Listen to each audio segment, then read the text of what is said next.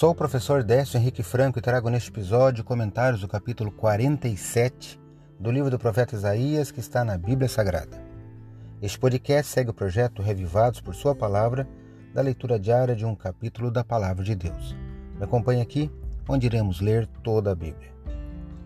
O profeta Isaías foi chamado na sua juventude para o ofício de profeta e seu ministério durou por pelo menos 60 anos.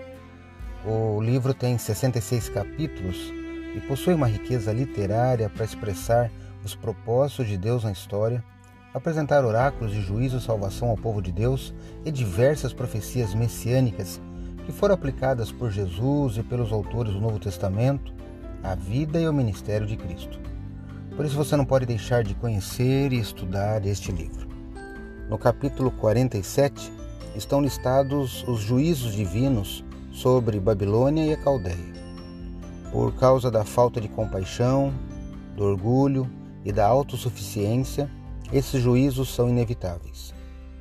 Leitores atentos da Bíblia observam a surpreendente semelhança entre boa parte do simbolismo e da linguagem do livro do Apocalipse, o último livro da Bíblia, e passagens aqui do Antigo Testamento de Isaías, Jeremias, Ezequiel e Daniel.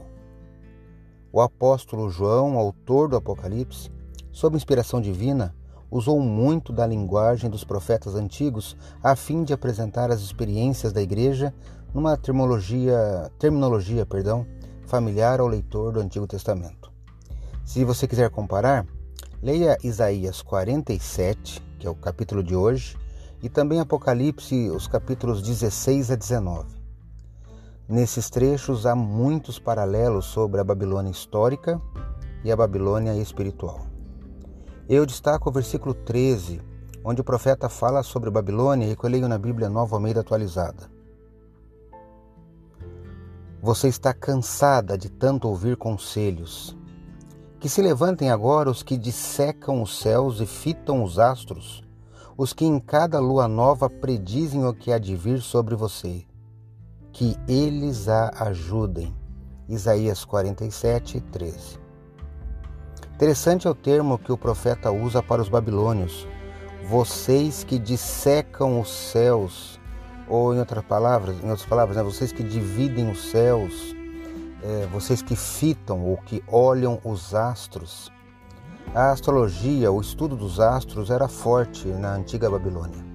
Estudava-se o céu com atenção, bem como sinais dos eventos futuros.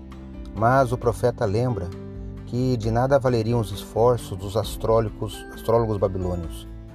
Observe na leitura que Isaías desafiou os sábios da Babilônia a continuar com a prática do ocultismo e a concluir por si mesmos que vantagem isso daria na hora da destruição predita pelo Senhor. Só poderemos conhecer o futuro através da palavra de Deus. Acredito, como disse o salmista, que a palavra de Deus é uma lâmpada que ilumina nossos passos e luz que clareia nosso caminho. Portanto, leia hoje em sua Bíblia Isaías capítulo 47, reflita nesse texto e que seus passos e caminhos sejam iluminados por Deus. Um abraço e até amanhã.